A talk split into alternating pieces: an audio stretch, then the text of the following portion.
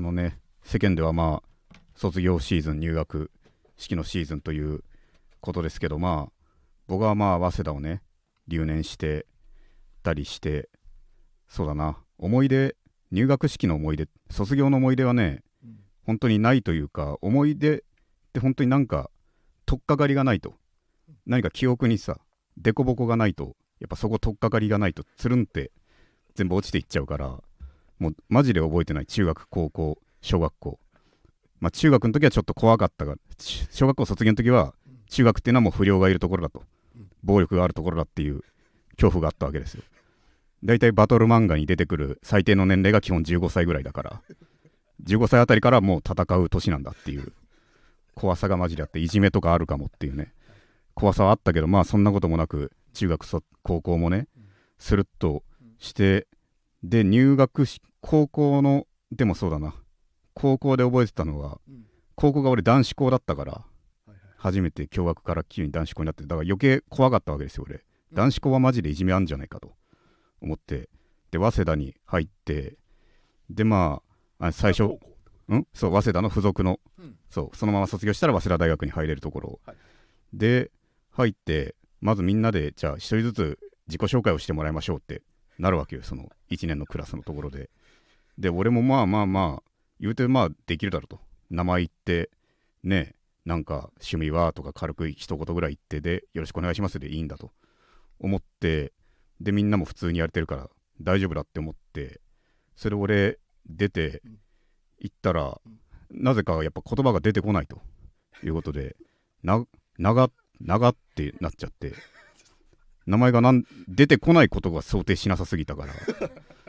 何も言えなかった長田圭介ですって言ってで出身はみたいなの出身のまず出身って言葉が出てこなかった。です生まれてきた場所のことなんて言うんだっけってなっちゃってああってなってたんですけどそうした。らでもそのそのすでにそのわずか12時間の間でまあなんとなくクラスのムードメーパーリーダーっぽい雰囲気のやつがもう出始めて俺がああってなってるのを見てそいつがその頑張れって言ったんですよ。それが俺なんかだってえが頑張れってダメって言ってんのと同じじゃんって。俺がやれてないって言ってんのと同じじゃんって。そのみんなに言ってないで俺頑張れって言ったら俺お前やれてないよって言ってんのと同じじゃんって。お前自己紹介。全然他のやつより今今んとこやばいよお前って言ってんのと同じじゃんと。全然頑張れじゃねえじゃんこれ。励ましっていうかさ。俺だけやれてないって言ってんのと同じでこいつ自分をよく見せるためだけにそれの俺がこのリーダーだっていうのを握るためだけに俺のダメさを如実に表してそう言いやがったのが俺すごい許せなくて。だからあれなんですよね。嫌いって感情はでも人への恐れをなくすあれかもしれないと思って、まあ、その後もグズグズではありましたけど、まあ、彼らの怖さというものはなくなったというかもうこいつら嫌いだわって思ってめっちゃムカつくじゃないですか。頑張れっつって。でそう。そんなの永田のねひねくれすぎだよって思うかもしれないですけど2学期あたりからそいついじめのリーダーになってましたから。もうだからそういうやつ主導権握るためだけにやってんのよ。もうそれでねそいつはもう俺許せんですわそいつは。で俺はそこを留年してだ結果的に離脱できたんですけどその嫌なムードのクラスをね。留年して次の早稲田新たに新たな1年と一緒に入るんだけどもそれがねでも一番つらかったね、うん、でも留年っていうのがそのちょっとバカな年でもあったからもしそのそもそも、ね、人間としてね。だからその留年っていうことでもしかしたらおいにアウトローの属性がつくかもしれんと。いうような留年したって言ったら大体悪いやつだしそういう目立った感じになるのかなとも思ったけどやっぱ早稲田っていうちゃんとしたところだから不良の高校で留年したらねなんか悪ぶれる逃げ道もあったけども早稲田で留年って本当バカが映るっていうようなあいつ成績が大事な社会だから本当に。成績が大事な社会で普通に留年っていう劣等生だからいじめとかなく普通に距離を取られまくって全然友達がねできなかった。友達ができなくてそれでねでも一人友達っていうか話しかけてね一緒に帰ろうみたいに言ってくれるやつがまあ3年間同じクラスだからそう2年生の後半あたりから話しかけるようになったやつがいたんだけどでもそいつも俺は本当の友達だと思ってたんだけどその大学に入ってからね早稲田同じ入って学部は違うけどなんか全然連絡してくれなくなっちゃったんですねそのそいつが。その考えてみなん友達なのになんでだって思ったらでも考えてみればあれだと。友達といってもその何々の課題もうやったとかその何々どんな感じで終わらしたみたいなその宿題の実務上の話題しかないと。結局やつもそれだけのためだったと。単純にその宿題の情報を共有するためだけのあれで俺に友情なんて持ってなかったと。あいつは。だから俺は一回誘ったんですよ。誘ってそしたらまあ大学って勉強する時間バラバラだから普通にメールでちょっと会わないかと。言ってもごめんちょっと今日授業なくてっていう感じで会えなかったんですよ。で後日しばらくして大学歩いてたらほんと広いところだからね、まあ、見つけたわけです。その彼をたまたま見つけてあれあいつじゃねえかって思って。で俺はねうんなんとなくだけどその声をかけずにメールをしたの。ですよ。その今大学いるちょっとあいちょっと飯行かないって連絡したんです、そしたらまあわかんないけどまあとりあえず携帯は確実に見たんですそいつは。遠くから俺そいつか見てたらね。なるほど。俺が携帯は明らかに見たんです。はいはい。でそのまましばらく大学なんかうろちょろしてでそのまま早稲田の駅の方に向かって行ってまあおそらく電車に乗って、うん。まあ10分ぐらいしてからごめん今気づいたもう電車に乗っちゃったって。でそれ見てからもう俺は連絡してないです彼とはやつとも終わりましたもう嫌いにならないのかやつ自分のことをとそんな生き方をしてってなんだとあいつ、俺の、よくそんなやつにあんなベタベタ話しかけられたの、高校時代、俺、そう思ってる、俺みたいな男に。何でもいいのか、あいつはって。許せないっすわ。で、留年俺し続けたわけですよ。それのせいじゃないけど、ね、前前回も、前々回も言ったじゃないですか、そのなんか、一回退学になったって、大学を。あそうあの、ムカつくグループワークの。ああれでた退学になって。でもそのいろいろ頑張って復学して卒業したんですよ俺。ああそうだった卒業はしたよちゃんと。だいぶだいぶかかったけどね。計何年ぐらいかかっ計覚えてないけど休んだのこ加味したらマジでしは何年ぐらいだろうでも。20代後半だったよ。た お疲れ。おうん疲れ、うん。えーで卒業そしてうん。卒業式でもみんなさ肩のたちとかとっくに卒業してるからさ。もう後輩たちも卒業してるぐらいだから。そう。だからその社会人枠だよねもうね。そうそう。卒業式行って、うん。でも友達いないけどまあ仕方ねえわそれはと。思ってたんですけどまあそれは俺が大人だから誰もねそんなね話したくないはずだと思って。でもそしたら隣のグループでその現役の若いグループみたいなのが卒業式の時話しててそれの一人に明らかにもう俺よりも10個ぐらい上のおじちゃんがいてあだ名で呼び合ってんのその現役の学生っぽいやつと。何々早く来いよみたいな感じで普通に話しててあじゃあ全然友達できたんだと。ちゃんとやればって。俺より年上のおじさんがあんなグループにめっちゃ良さそうなバカにしてる感じじゃないなんか素のタメ口で話し合ってる感じが。めっちゃ良かったじゃんって思って。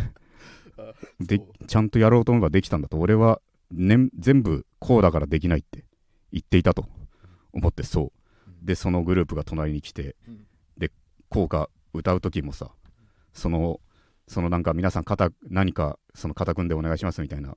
でも俺はそのもう気を使って普通にやってたんだけどそのだからグループの若者の一人がもう普通にガッて組んで歌いましょうよみたいな感じで。中谷そうそうそう。言ってくれてううん。ん、だもう敗北としか言いようがないとあれはって。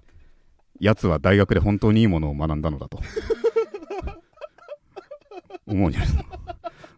俺はただ卒業の単位だけを取って友情でって。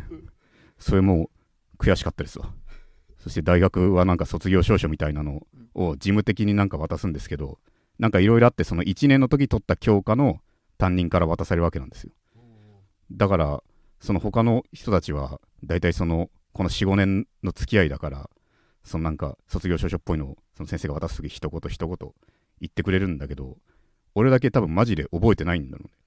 覚えてなくてその卒業入ったうん。その年代もうん。2008年とか9年とかだからめちゃくちゃ前だから覚えてないのか俺だけほんと無言で「はい」って「はい」って渡されてそのまますぐ帰っていってそれで俺の大学の卒業式は終わりましたね。永田圭介の絶望ラジオ。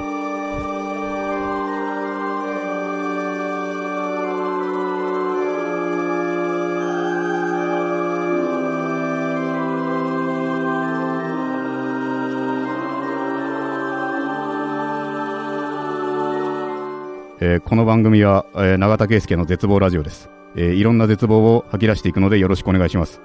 この番組は僕自身が人生に希望を感じた時最終回を迎えます。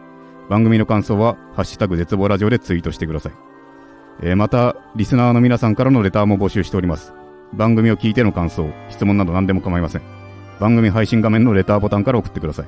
ラジオネームも書いてもらえると嬉しいですと。いうことでちょっとね卒業と入学の話したけどなやっぱ。あんまいい思い出はなかったな。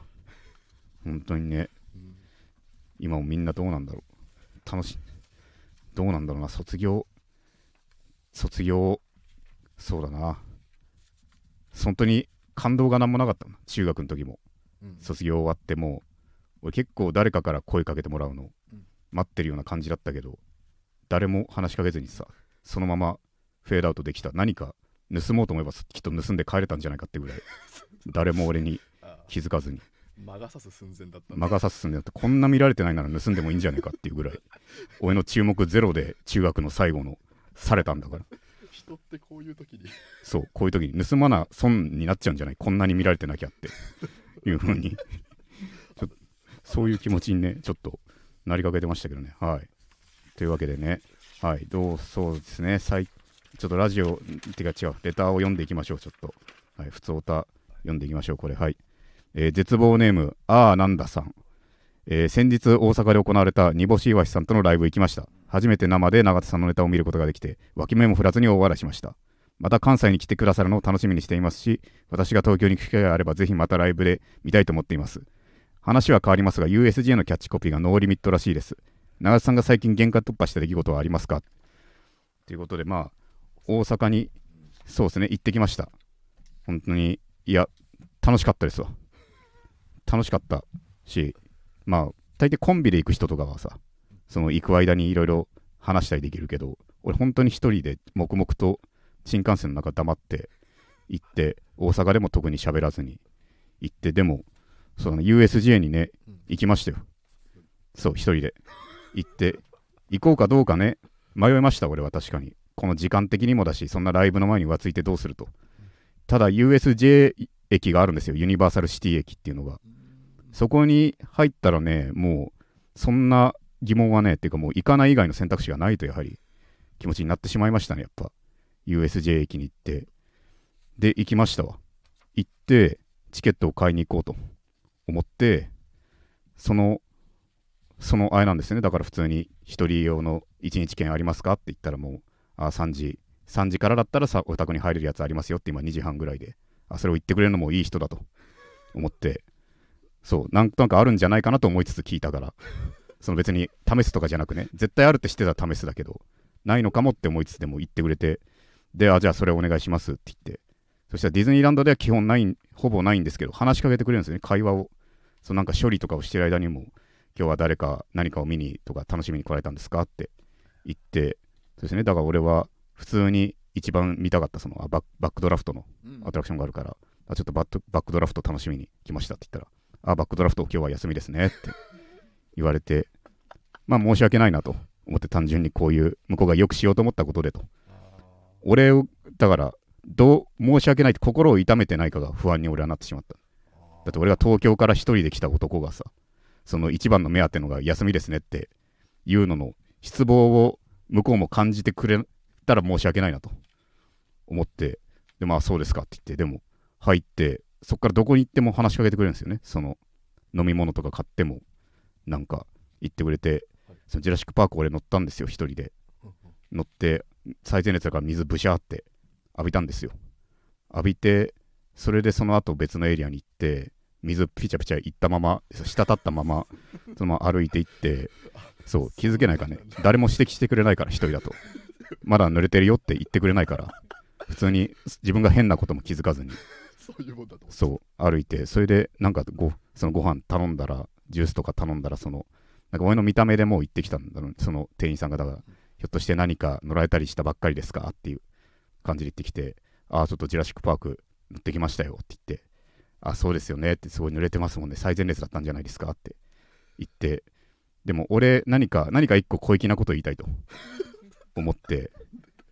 だ一個ちょっと間は悪かったけど、うん。一応思いついたのを言ったんですよ、うん。そうなんですよ。と俺本当すごいなんか平和な間って聞いたのになんか急になんか事故でルートが変わって大変な目に遭いましたよみたいな感じのことを今よりもスムーズじゃない感じで言ったんですよ。伝わりづらい感じで言って。でも本当にそうですかでそうですかって言ってお会計何百上手ですっていうジョークに上書きされて 終わってしまいましたけど、うん、もっとそう。それ超楽しかったねで。も全然単位違う他の人は普通に何々ドルですとか言ってるから本当にその場のノリでもう単位が変わるというかね何百上手ですっていう感じで。いやでもよかったです。よかったしねこれは俺はもうびっくりしたけどもその一人乗りでねシングルライダーっていうのがあるわけなの。てか俺そんな気づかずにそのスパイダーマンがスパイダーマン1個乗りたいなとめちゃくちゃ混んでたから全部1時間以上待つから正直しんどいなとその並びすぎるのもと。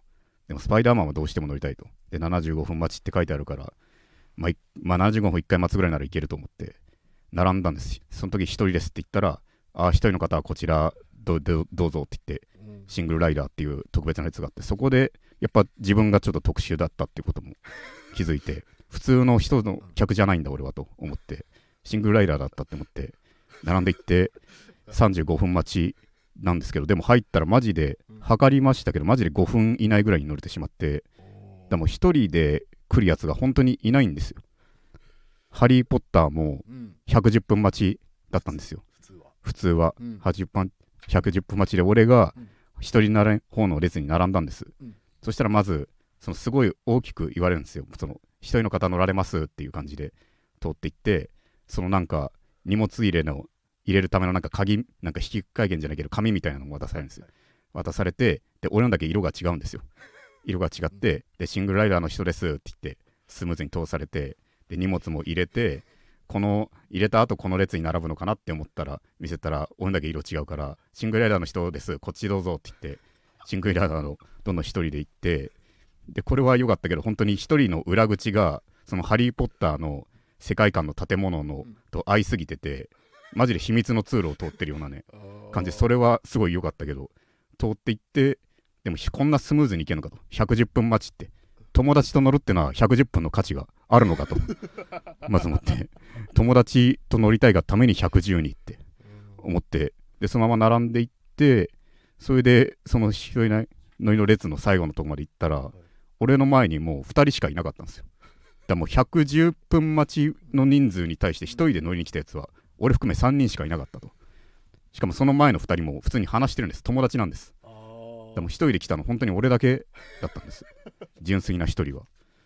だけどまあ乗ってでもね普通にこんなスムーズに110と言われてるところをこんなあっさり乗れてで楽しかったしで、まあ、ちょっと気がかりだったなだからそのシングルライダーっていうのはその4人席のところをその3人だけになった時1つ空いてるからそこどうですかみたいな空いてるところに入れてくれるという。うん。でもいわば相席なわけですよ。だから俺の隣になった人がちょっと嫌じゃないかなって思ったんだけどそのだからそのせっかくその3友達だけでそのワンボックス使いたかったんじゃないかと。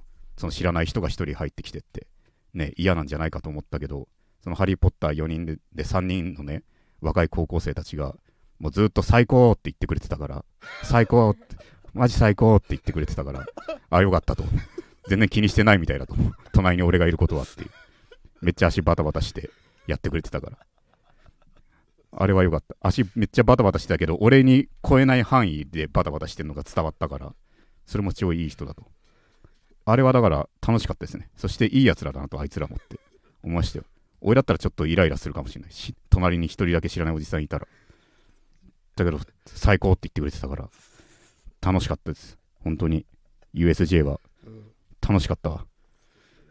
それで大阪はね、うんでももう一個ねすごいとこ行きましたよ俺。スパワールドっていうね大阪のねていうか俺寝るところを俺だからちょっと寅さん的なさ旅に憧れてるのあるからさ。その予定を持たない旅というか、はい。俺はお金持ちになったら俺家持たずに行きたいからね。たなるほど。その転々としたい。はいはい。だ大阪にもあえて宿を決めずにね俺は前乗りしたわけですよ。あ前乗り前乗りして遊んで寝て次ライブで帰ると。次の日ライブでっていう。風天だね。そうそうそう。それをしようとしてたらでも思ったより宿が見つからないわけですよもう。はい。全然見つからなくて。だからもうなんかスーパー銭湯的な寝れるところで行こうとはいはい。思って。そしたらもうあれでしたそのスパワールドっていう新世界っていうところなのかな。とんでもないでかいというかうん。は明確に人生最大のカ風呂だと言えるもうそれぐらい類を見ない2位が見当たらないぐらいとんでもない広さなんですよ。世界の風呂をその集めましたみたいなとこなんだけども。それがすごい広くてでもそこで24時間朝まで寝れるっていうからただそのいろいろ体験記みたいなのを調べたけどはい。ここで寝るのは現実的じゃないですみたいな回数がすごい多くて人がとにかく多いとそんなすごいスーパー銭湯だから。そう。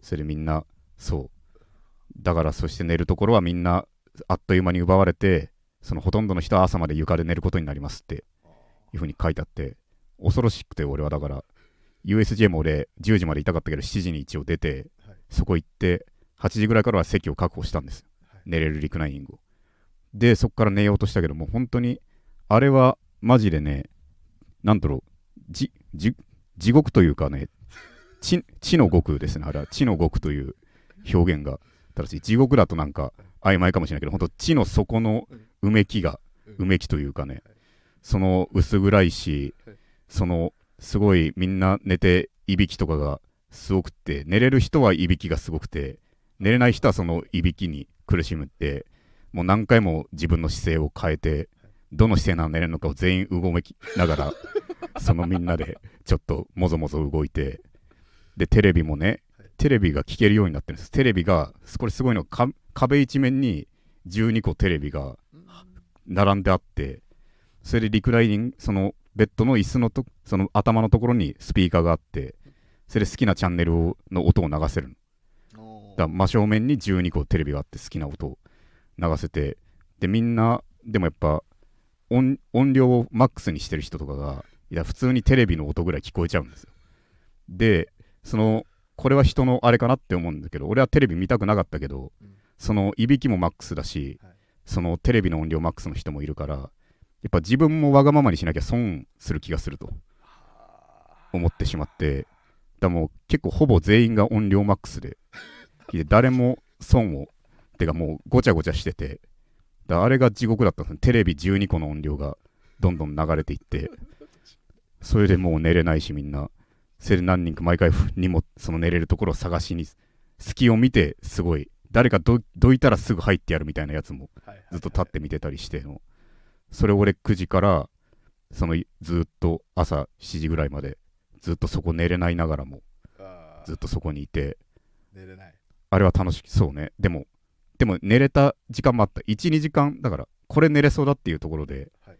俺だからもうあれなのこの黒いパーカーがあるじゃない？いつも着てる黒いパーカー。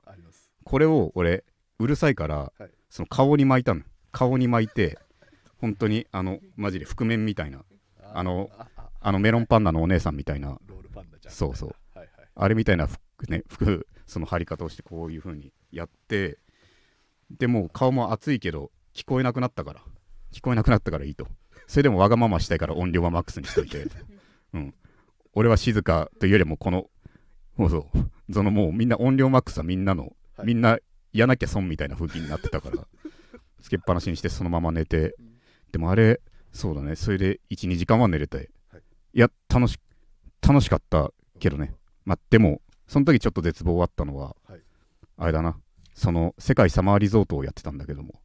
サマーズさんの、はいはいいつも土曜の深夜数少ない母親と一緒にリビングで見る番組の一つが世界サマーリゾート。であ世界サマーリゾートやってんじゃんって思ってはい。見てたら、い。その今日は最終回ですって言ってて10年間続いた最終回ですって言ってだこんな地の極最終回を俺は一緒に見てきた母親と見届けられずにこんな、こんな地の極で俺は最終回を見てしまったっていう。そこは暗い気持ちになって、より眠れなかったんですけど。10年続いたのが今日終わると思わないじゃないかって。でもまあ、それはありつつ、でも楽しかった。スパワールド。ってか、やっぱ、うん、スーパー銭湯で寝るっていううん地の極はね、やっぱ味わった方がいい。朝がすごい、朝だから寝るだけですごいことをした気になるから、すごい体験をね、した気になる。あれはいいと思いますよ。本当に。スパワールドぜひ行ってほしい。本当に。で、そうだな、大阪は、うんそうだね、それでライブも行って、うん、本当に楽しく、楽しくやらせてもらいました。その1時間のライブで、煮干しわしさんと俺でっていうので2回ずつネタをやって、あとトークもあるんだけども、1, 一周まず煮干しわしさん俺やって、で、俺1本目やった後トークがあって、その後また 2, 2本目やってうん企画っていうことなんだけどうん、1回目ネタをやって、その後真ん中のトークで、普通にその結構楽しく話して、はいはい。で、2時までに終わんなきゃいけないんだけど、その真ん中ら辺でもう1時55分になっていて、喋っていて、残り5分になっていたん。あとネタ2本と企画もあったんだけど、そう、話が盛り上がりすぎて、USJ のこと熱弁しすぎて、楽しすぎたんで、だから結果いろいろ、でも、それもいい盛り上がりでしたね。だからうん、そんなイレギュラー、聞きが煮干し橋さん2本目やらずに、俺も急遽2本目 3, 3分ネタぐらいのやって、っていうことはありましたけどね。でも盛り上がったと思いますわ。楽しかった、大阪の話、いろいろあるけど。永田圭介の絶望ラジオ。永田圭介の絶望ラジオ。永田圭介の絶望ラジオ。で、そろそろね、コーナーに行きましょう。そう、あんまね、手紙読めてない回多いですからね。はい。えーじゃあ、行きます。えー絶望の果て。えーこれはね、リスナーから絶望エピソードを送ってもらい、俺はお前よりマシだなと優越感に浸るコーナーですということですけどね。はい、何を、そうですね、これかな、まず。はいはい。え、あ、そう。えー絶望ネーム、目薬さん。えーチェーン店だからと油断してお店に入ったら呼び鈴がなくて絶望店員さんに声をかけられないまま過ぎていく時間呼べないやつだと周りに思われるのも恥ずかしく迷っている感を出すためにパスタとピザのページを交互に開く虚しい行為を45分続きました。これはそうだね。本当に。でもみんな俺もうんあるんじゃない？俺も俺もそうというか てかみんなそうじゃない？本当にうん。同じというかコピペになってる文章じゃないの？これ。うん。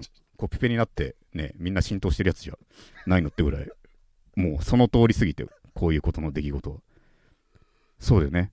そう。パスタとピザをね、そう、ここだとこだわりがある人に見えるからね。パスタとピザの繰り返しだと。そう。ハンバーグとかだとバカみたいだから、どのハンバーグがいいかなだと。パスタとピザだとなんか迷ってる感が出ると。そう、店員さんに声をかけられないまま、そうなんだよね。そう。向こうからかかけてほしいんだけどね。でも45分続けたか。これは、これはちょっと、ね、45分続けたは、だ店員への申し訳なさが勝ってほしい。申し訳ないけど、そこは。45分もここにいて頼まないでの申し訳なさがそこは勝ってほしかったですね、目薬さん。俺は、俺はそこが勝つ理性はまだあると。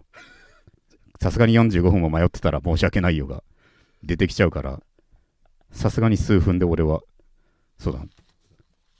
確かに呼び鈴がなくてね、でも俺は手を、そうだな。だからコロナになってから、その無言で手を挙げるがマナーと解釈されるようになってきたじゃん。だそれのおかげで俺はだいぶそれに頼るようになったね。昔だったらすいませんも込みでやらなきゃいけなかったけど、すいませんも一応、あれの飛沫、すごい厳しい時はそういうのもあれだったじゃない。だからそれでやらなくていいっていう時があったから、そうだねそれはあるかも。てかみんなが静かにななりだした時代とちょっと相性が良かったかもしれない。みんながあんま騒がなくなったのは良かった気がする。そのコロナだとだって家いないのがさ、その真面目のあれにもなってきてたじゃない。その休日の外出ない方がいいって本当のやばい時はそうだったから、それも家にいんのを真面目と解釈されるって、なんあなんか俺に、そう、コロナ自体終わってほしいけど、この自休みのムードは俺に合ってるかもしれんと。何の用事もない俺が真面目ぶれるって。その本当に用事がないから家にいただけなのに、遊びたいって、遊びたいけど我慢してるふりができるっていうそのはできてだいぶ心のねだからその金玉の汁の話前々回ぐらいしたけど、結局それが落ち着いたのも本当そういうなんか俺が普通にやってることが良しとされる風に時期があったから。それ良くなりましたね。そうだね。でも呼び鈴がなくて。そう。でも俺は本当そうだね。だから俺マジでもうロボットが運んでくれるとこにもう依存しちゃってるもん本当に。ファミレスも。俺の行ってるファミレスはもうジョナサンですけどそのメニューも普通にタブレットででロボットが運んでくれて会計もセルフレジですわでこの前はついに入り口にもうお好きな席へどうぞって張り紙が貼ってあったからもう本当に人に会わずにもう全部達成できるんですもう最後まで。もうそうなったらやめられない。そう理想。そうなるとねちょっとお互い優しくなるじゃん。なんか遠くの店員さんがいい人に勝手に思えるから。あそしたら向こうもこっちの客をいい人と思ってくれるんじゃないかと思って。あれはいいですねそのうちもうもうそこしか俺はいけない。タブレット。てか頼むのはもう口で注文するのは怖くなってきた俺は。もう個人店はいいかんもう本当に。そうですね。いやでもこれは絶望絶望だな。うん。だ手を挙げろ今度から。手を挙げて気づかれるまで手を挙げなさい。うん。それでいい。声は出さなくていい全然。ということですね。はい。そして次のラジオネーム、えーうどん湯さん、えー悲しい気持ちだったのでいいことをしようと献血に行ったら条件に合わないと断られ血さえも需要がないのかと悲しくなりましたっていう。なるほどね。確かに RH マイナス的な人かなこの人は。めっちゃレアな条件に合わないってなんだ。抜いたら死ぬよとこれ以上抜いたらっていう。そういうことまあいろいろ条件あるから、ね、珍しい血だったのかでもいいじゃないかその気持ちがというかね。悲しい気持ちだったのでいいことをしようと献血に行ったら、うん。かそこがうどん屋さんはいいとこだな。俺は悲しい気持ちになったらみんなもね持っていくのが普通の人じゃない。みんなも悲しい気持ちにいいことをしようと献血に行ったらって血を抜かれに行ってんの悲しい状態で血抜かれに行くのはもう危ないだろうと生物としてっていう思うけどそれをしに行ってるんだなもううどん屋さんは。でも血さえも需要がないのかと。そうか確かに献血に断られたらそうだな。献血しに行ってダメですって言われたら確かにどうしていいか分かんない。何をすればいいんだろうもう。そうなったらもう募金とそうとか。そうか。献血？ある中田。俺はしたことはうん。ないな。献血はしたことはない。うん。自分の血が大事というか。血入れたら俺ちょっと結構ねパニックになってしまうからね俺。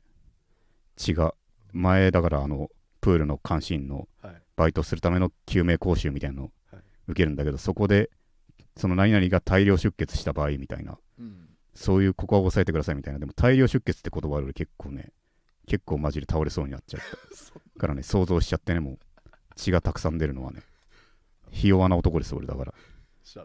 自分から血を抜かれるっていうのもなんか嫌ですね死に。その余裕が俺はないと思うので。そうだな。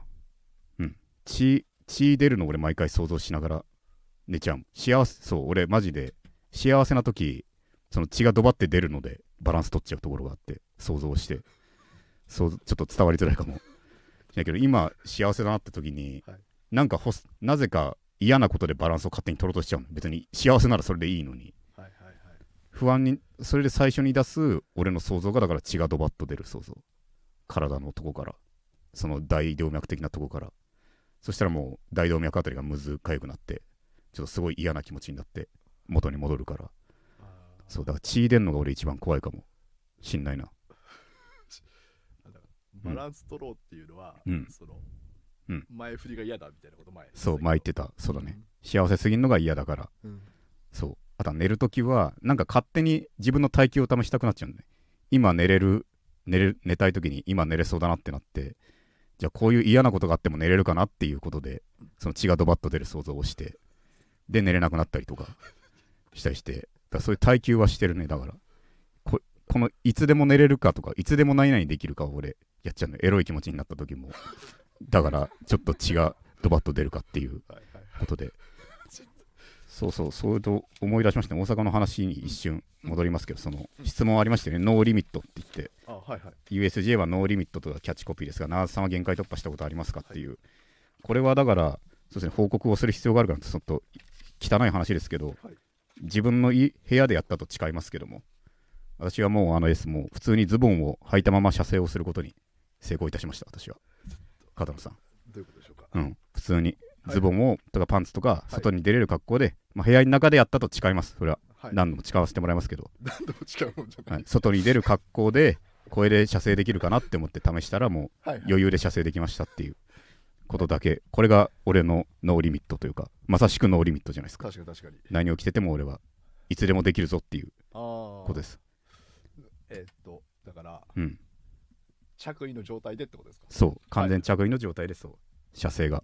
可能になった。射精ができるっていう。かそれが俺嬉しいね。射精できるっていうのをそしたら外ではい。想像するだけで俺できるの。あのバキの宮本武蔵がさうん。その相手を想像上で切切る妄想をするじゃんいつも。はいはいはい。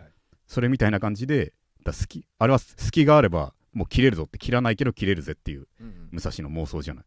それみたいな感じで俺もだから俺も外で射精でき外でというかね着衣のまま射精できるんだから、はいだから何か緊急的にね、うん。地球から人がいなくなったらすぐ射精できるしっていうそういう自由度が心の中の自由度が一気に広がりました。それ逆に言うと、うん。自由度があるからうん。しないってことだよね。そうそう。いつでもできるからっていう、ん。いつでもできるというかね、うん。そう。もう言い訳じゃないんだっていう。もう強がりじゃねえんだっていう。俺のそういうのは。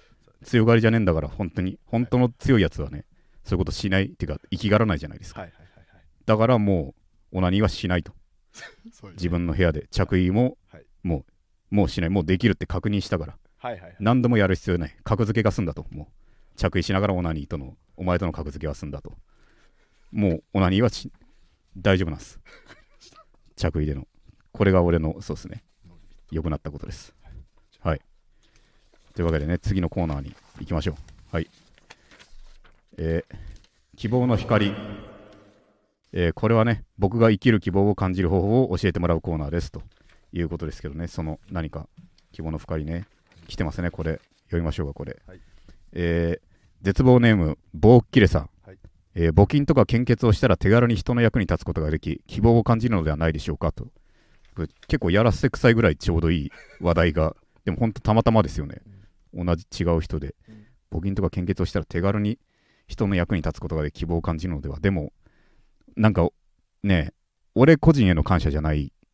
あこんなこと言っちゃいけないかな。なんだろう。んうん。うなんだろう。もっと永田圭介さんでねありがとうございますって言ってほしいからね。普通にただのありがとうございますじゃない。これだと。なんかだから俺の自尊心というか、はい。そこは満たされないかもしれないな。単純にこれ自体はねやる価値大いにうん。あることですけど。なんというかうん。もっと個人でだから褒められたいのはあるじゃない。それはうん。だしうん。これはうん。きっと僕にとは献血まあ、まあ、死ぬまでに一度もしないとは言わないけどでもまあ多分しこれで言われてすることはない。かてかしないと言いづらい話題を持ってきやがってということですけど これしませんって言いづらいなっていう。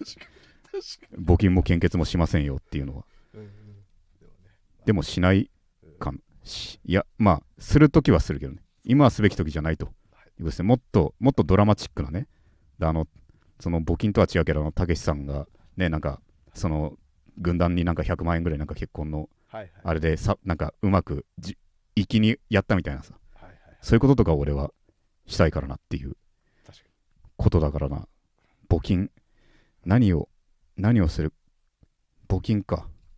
寄付でもね。寄付をね。うん。寄付をその定期的にいまだにやっぱそのタイガーマスクの名前で寄付する人がい。るんだよね、やっぱそのいて。ランドセルとかをね。そうそう。うん。ニュースになって。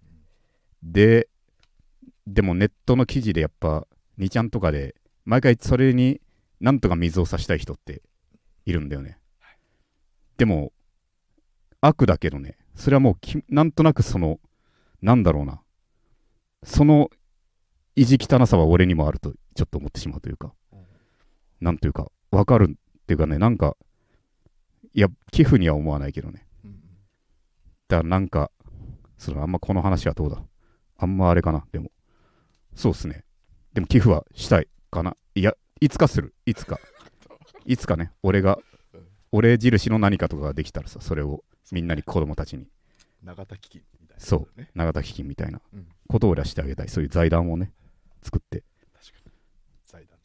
いやでも個人だな個人だ寄付だとさはい正しく使うか分かんないから、そうそうそれがあるうん俺が見極めてあげたい直ではいはいはい。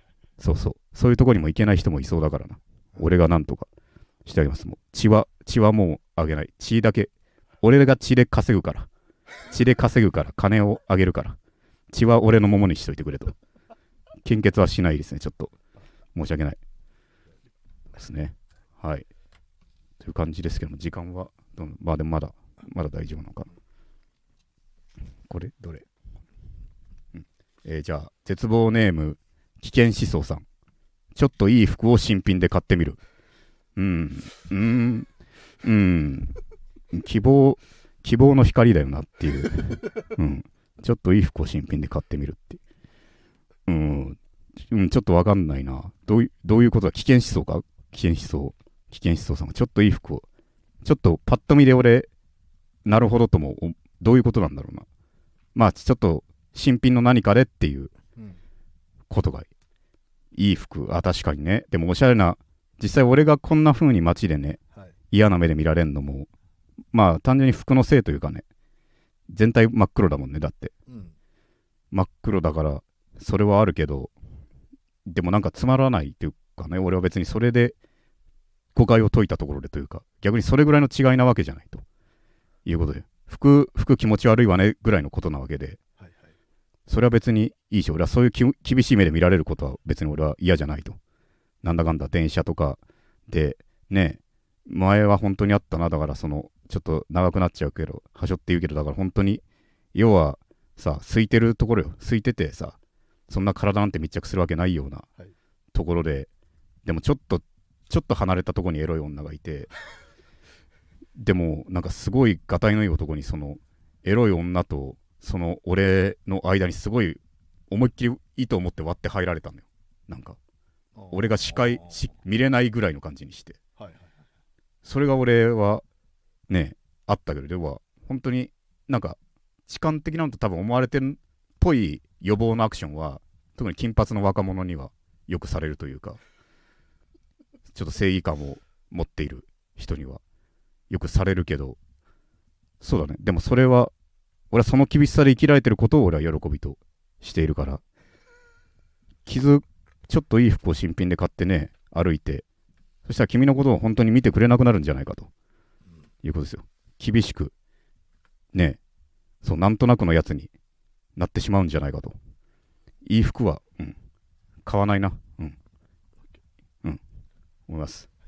はい。というわけでねちょっと否定ばっかりしちゃってなかなか希望の光はね見つからなくて申し訳ないですけども。そうっすね。えーそんなこんなでねいいエンディングで。エンディング？か、えーあっという間にエンディングです。えーということでねエンディングですけどどうそうだね。うん。何の話をしたか今日は？大阪の話と卒業式と入学式でも。そうだね外で外でって何回も外で行って言ってるけど本当に外ではしてないですかね私も。あ着たままオナニーを。そういうことを達成できたと。外に行く時の格好でっていうはい。こと、部屋うん。だそういう話もねみんなしてもいいですよ。合合法合法で自由になるっていうね。うんその縛りの中だから自由に気づけるそういうなんかそういうこういう平和なものにできましたよっていうこともあったら言ってくれてもねいいかもしんないけども。そういう感じですかね。ちょっと今日は TP がいないから勝手にアイデアを出してしまいましたけどね今。番組の自由なオナニーに乗って。いやでも全然そんなそんなガチで送ってこないでいいですけどそうそう自由でオナニーをねはいはい、というわけで、そうですね、えーこの番組ではね、えーリスナーの皆さんからレターを募集しております。えー番組を聞いての感想や質問、コーナーへのレターなど何でもお待ちしております。えー番組配信画面のレターボタンから送ってください。ラジオネームも書いてもらえると嬉しいです。えー番組の感想は、ハッシュタグ絶望ラジオでツイートしてください。ということで、そうですね、はい、じゃんは今回はこれで終わりにします。えー最後まで聞いていただきありがとうございました。えー来週も絶望しましょう。さようなら。